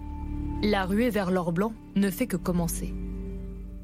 Bonsoir Thierry Breton. Bonsoir. Merci d'avoir accepté euh, l'invitation. Je rappelle que vous êtes commissaire euh, européen responsable du marché intérieur. Quand vous voyez ce reportage, il va nous falloir du lithium pour faire cette révolution euh, verte et, faire des, batteries. On voit bien que les populations n'y sont pas favorables. Comment on fait pour embarquer l'ensemble de la population? C'est-à-dire à la fois une contestation de sites, comme on vient de voir dans ce reportage. D'abord, il faut dire que l'objectif qui est le nôtre désormais au niveau de notre continent, parce que c'est notre démocratie qui l'a souhaité, le Parlement européen et les États membres. 2050, un continent décarboné. Et 2035, désormais, un continent sur lequel on ne pourra plus euh, acheter que des véhicules électriques. Ça, c'était voulu par notre démocratie c'est-à-dire par nos États, la France, l'Allemagne, le Portugal, tous les États ont voulu cette date. Décision dogmatique, disent certains industriels comme, euh, M. Tavares. Non, mais c'est la décision de notre démocratie. Donc, on est en démocratie, on est une grande démocratie européenne, et bien sûr, on l'accepte. Et moi, en tant que commissaire européen, euh, au marché intérieur et donc à l'industrie, mon travail, c'est de le réaliser. Alors vous avez raison, dans le reportage, euh, on le dit du reste, il faudra entre 15 et 18 fois plus de lithium pour tenir cet objectif dès 2030. Mais il faudra aussi quatre fois plus de cobalt, il faudra du magnésium, il faudra du manganèse, il faudra des, aimants euh, euh, pour faire tourner les, éoliennes et faire en sorte que... Et les mines sont contestées Et les mines en Europe sont contestées. Alors on a des mines ailleurs qui ne le sont pas. Il faut d'abord dire les choses de façon très claire. Euh, cet objectif, qui est l'objectif de notre démocratie, pour le réaliser, il faut s'en donner les moyens. Et on ne peut plus continuer à dire Écoutez, chez nous, on ne fait que acheter euh, ce qui va bien, et puis c'est chez les autres que ça va se passer. Et c'est là où deux éléments euh, viennent, euh, et je voudrais m'arrêter une seconde sur ces deux éléments en ligne de compte. Le premier, c'est qu'il y a beaucoup de lithium sur la planète, hein mais il y a très peu d'endroits où on le raffine. Et en particulier, le raffinage, c'est-à-dire prendre le lithium brut et puis le transformer ensuite en matière qui sera exploitable, c'est essentiellement fait, vous le savez, du reste, en Chine. Donc aujourd'hui, plus de 90%.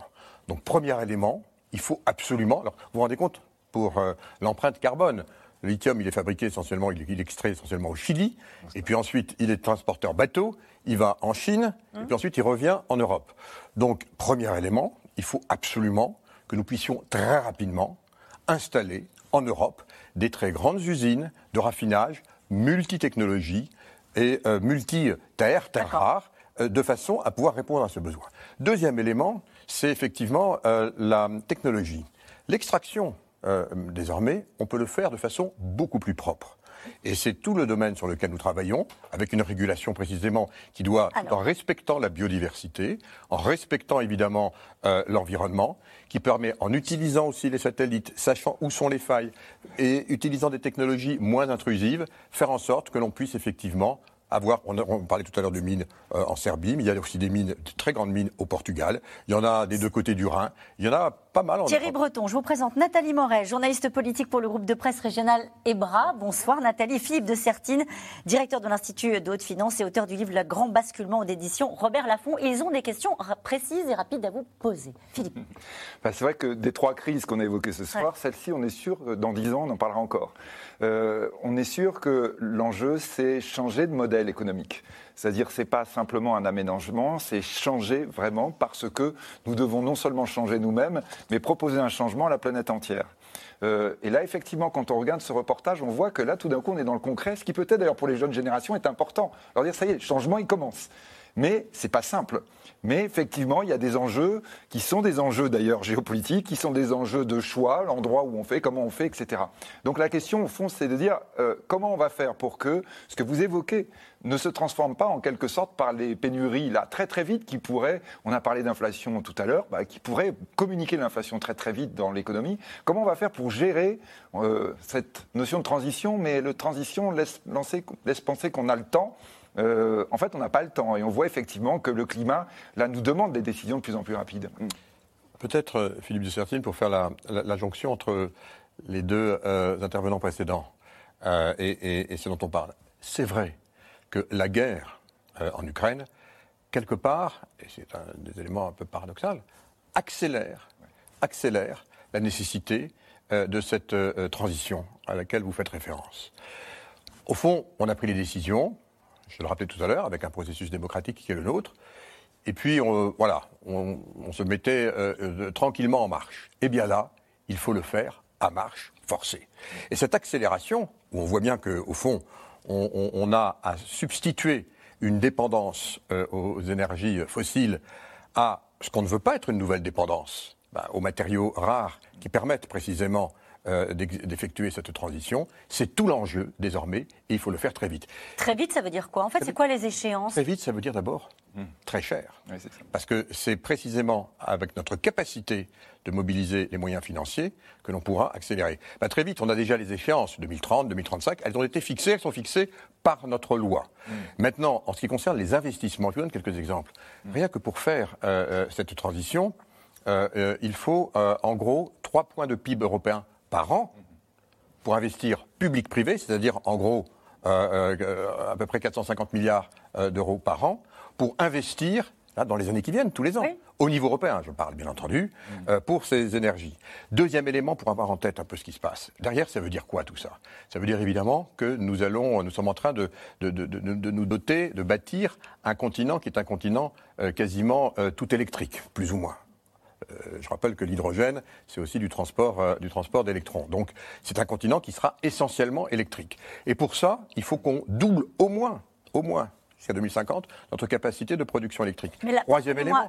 vous avez raison sur les calendriers et sur l'enjeu. Mais cette période de transition qui s'annonce, 2023 naît toutes les crises. On a l'impression que entre ces deux modèles, il y a un gouffre qu'entre ces deux modèles, il y a un choc, un choc économique, et on en parlera dans un instant, peut-être aussi un choc démocratique.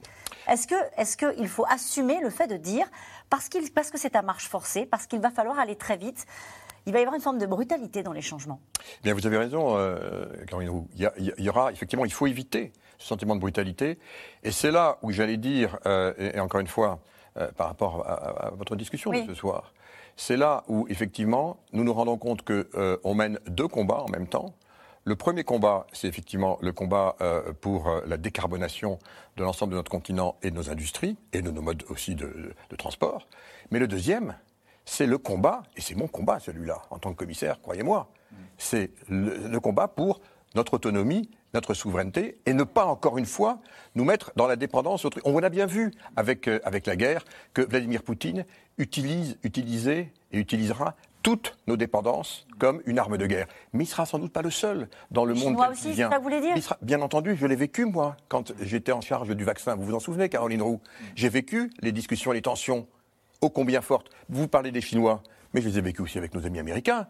Donc, donc s'il y a une chose désormais, un élément qui fait partie maintenant, j'allais dire, de notre nouvel ADN européen, c'est que c'est que ensemble qu'on peut gagner et qu'il faut nous donner les moyens très vite de, garder et de, parvenir à cette. Les moyens très vite, on entend que vous appelez de vos voeux un gros plan d'investissement un peu américain. Hein oui, on, va y revenir. Euh, bien sûr, bien sûr, il faut, il faut, il faut, il faut là encore une fois maintenir ce qu'on appelle dans notre jargon un level playing field, c'est-à-dire euh, une compétitivité au niveau continental. C'est vrai que le, le fameux plan américain inflation, réduction, acte, hein, c'est-à-dire qui était soi-disant contre l'inflation, en fait s'avère déjà, euh, on va dire, un champ de compétition très redoutable pour l'activité verte. C'est-à-dire qu'on est déjà, et je crois vraiment la population qui nous écoute, et je vous dis notamment les jeunes qui sont tout le temps en train de dire, mais en fait, il ne se passe rien. Si, si, il se passe qu'on est déjà en concurrence lourde.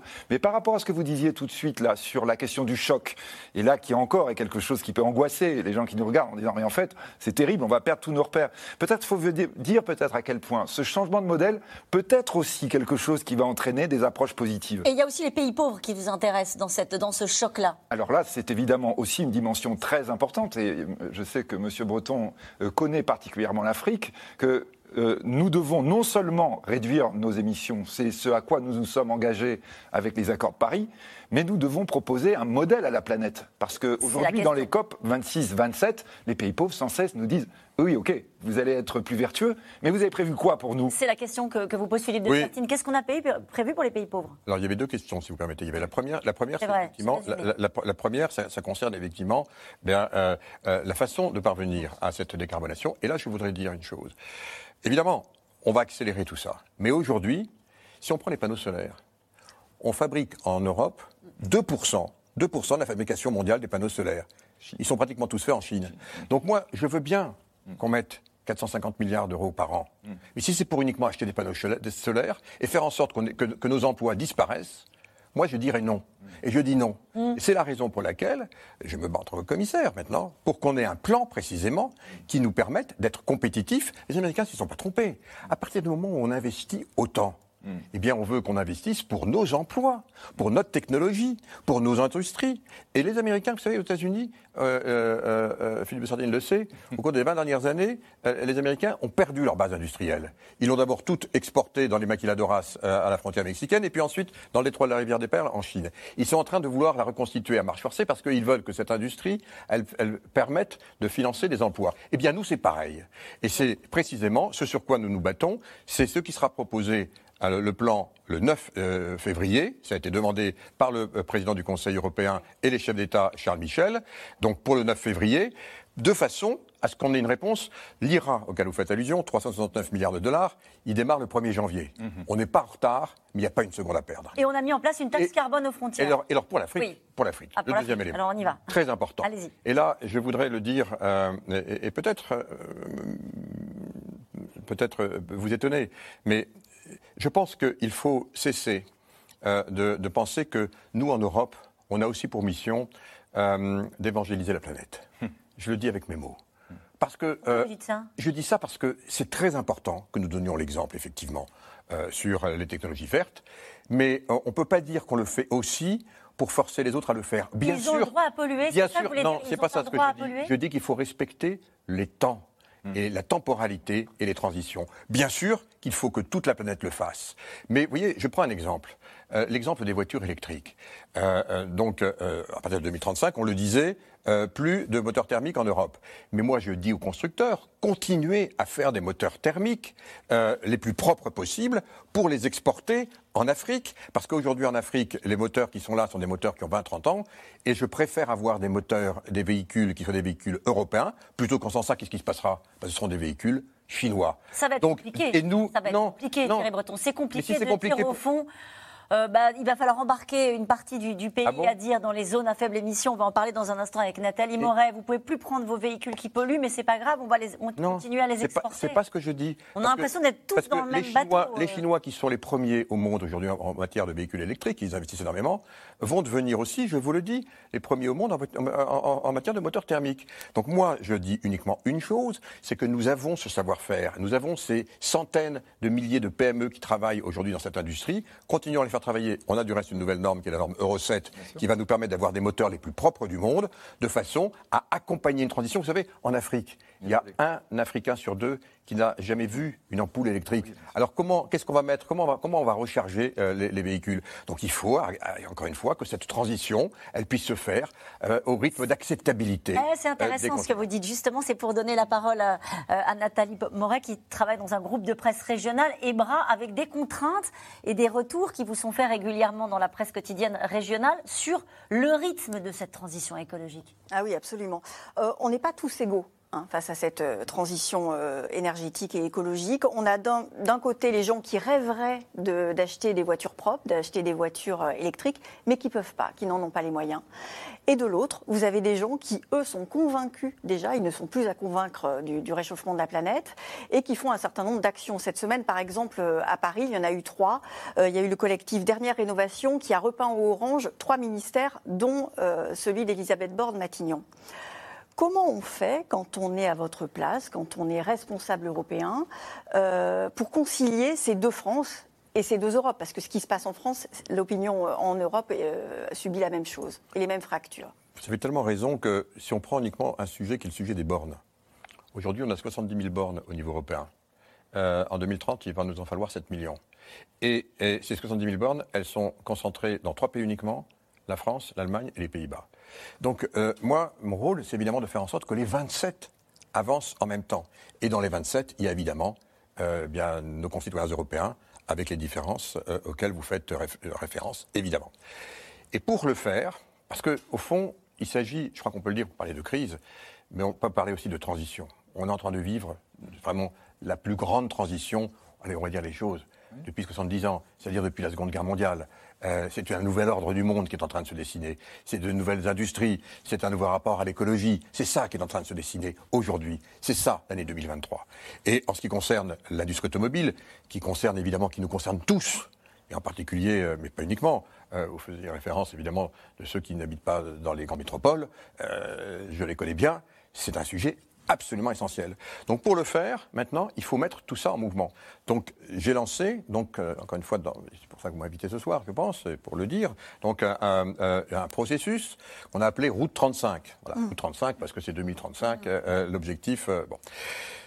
Fort heureusement, nous avons une clause de rendez-vous euh, et qui faisait, euh, on avait proposé la commission 2020, 2028, les co-législateurs, le Parlement européen et les États, on, on, on ramené à 2026. Donc en 2026, on se réunit à nouveau pour voir où on en est. Ça veut dire que si ça va trop vite, si c'est trop dur pour les populations, si on n'est pas prêt, on pourrait ralentir? Non, alors, ce que d'abord, l'objectif d'abord, c'est qu'on y arrive. Donc, moi, je ne me mets pas, Caroline Roux, si vous permettez, dans cette posture. Mais vous mettez dans une posture d'écoute.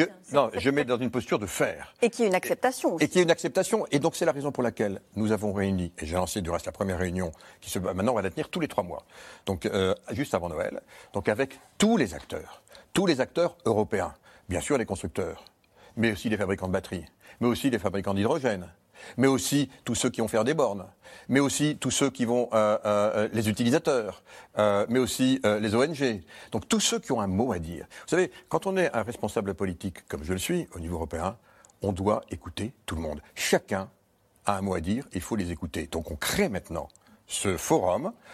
On a bien listé l'ensemble des problématiques, y compris celle à laquelle vous faites allusion, mmh. parce que c'est vrai qu'aujourd'hui, euh, euh, quand on se dit euh, que comment je vais faire, est-ce qu'il y aura des bornes chez moi, on voit, tiens, regardez, pas plus tard qu'il y a quelques jours, un, 2035, c'est demain. Un, grand, oui, c'est demain. Hein. Un grand énergéticien dit, bah, maintenant, je, vais augmenter le prix des bornes de façon drastique dans les, dans les communes. Ben, ça, c'est pas possible. Donc, on liste tous les problèmes. On a mis un certain nombre d'indicateurs clés pour les suivre et puis nous préparer précisément en 2026 à voir ce qui va bien, ce qui va pas bien, comment on fait Est-ce qu'il va falloir qu'on, par exemple, un, élément tout simple, mais qui est quand même pas, euh, qui est pas si simple que ça, c'est le prix de ces véhicules. C'est ça. Aujourd'hui, ces véhicules, ils sont pas accessibles mmh. aux, Français. Mais les industriels, vous dites, vous êtes allé trop vite? Mais les industriels... ils vous disent, en fait, c'est super, on va subventionner des voitures chinoises, parce que de toute façon, s'il faut changer de voiture, il va falloir qu'on achète des voitures qui seront moins chères, donc on ira acheter chinois. Est-ce que c'est comme ça que ça peut se terminer, cette affaire? Non, les industriels, les industriels, encore une fois, euh, euh, certains, oh, par exemple, euh, j'en connais un qui est un, français italien, qui dit bah, bah, moi je vais être tellement bon qu'au lieu de, je vais même pas tenir 2035, je vais faire 2030. Non, on leur dit si on dit 2035, faites 2035. Hmm. N'allez pas plus vite que la musique. Pourquoi aller plus vite que la musique? Alors, j'entends tout ce que vous dites au, niveau de la voiture, mais je voudrais revenir sur un plan, quelque chose vraiment très concret qui illustrera, illustrera de façon concrète ce que vous avez dit à, à Philippe de Sertine sur l'IRA. Euh, vous avez l'IRA, l'inflation Voilà. Vous avez vu, euh, il y a quelques semaines, il y a une entreprise euh, qui devait s'installer en Moselle pour faire des panneaux solaires. Vous avez parlé des panneaux solaires tout à l'heure. C'était 1500 emplois pour un département comme la travaillait depuis trois ans sur le sujet. C'est ça. ça ne se fera pas. Ça ne se fera pas. Pourquoi? Parce qu'effectivement, pour cette entreprise, c'est beaucoup plus intéressant d'aller s'installer aux États-Unis. J'entends tout ce que vous allez faire. Hein. Il y a eu, euh, encore une fois, le président Macron a, installé un plan. Vous avez fait une taxe carbone. Il va y avoir des décisions prises le 9 euh, février. Mais qu'est-ce que vous pouvez dire aujourd'hui euh, aux Français qui ont peur que ça se reproduise, que ce qui s'est passé en Moselle pour cette entreprise de, panneaux solaires ne se reproduira pas dans trois mois dans un autre département? Alors, je, connais très bien le. je sais, c'est pour ça que je. connais très bien le sujet et, hélas, il n'est pas isolé. Hmm.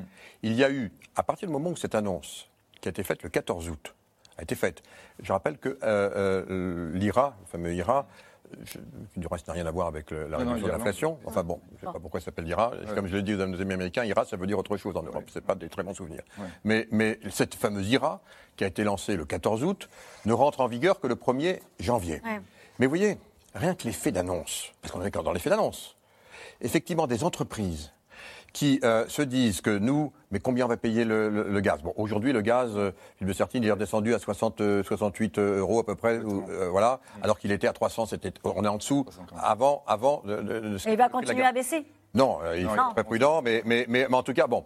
Mais quand vous vous mettez à la place des entreprises et qu'elles entendent effectivement les Américains qui vous disent, moi, le prix du gaz, il est à 12 euros, parce que c'est le cas.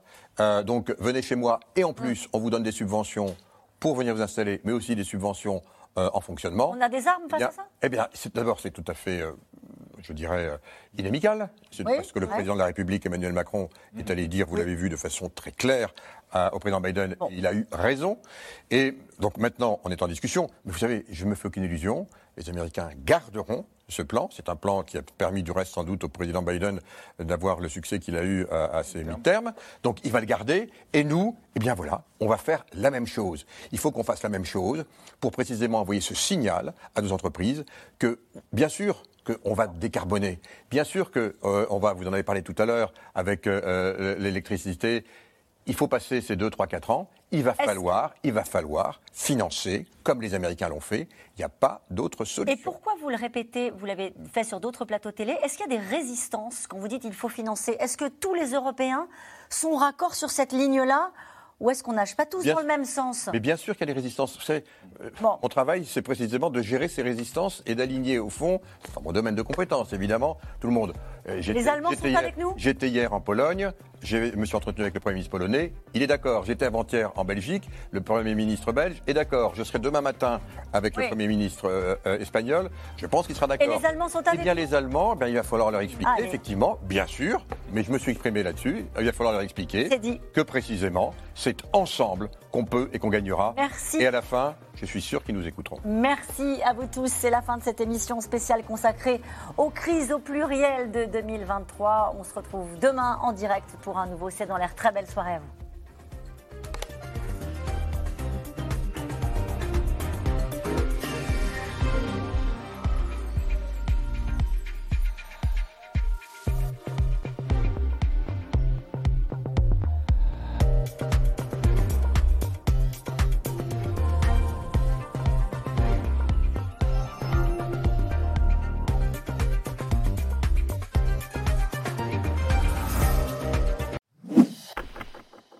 Merci d'avoir écouté C'est dans l'air. Comme vous le savez, vous pouvez désormais écouter l'intégrale, mais aussi l'invité ou vos questions à nos experts. Tous ces podcasts sont disponibles gratuitement sur toutes les plateformes de streaming audio. Et pour le replay vidéo, c'est sur France.tv, bien évidemment. À bientôt.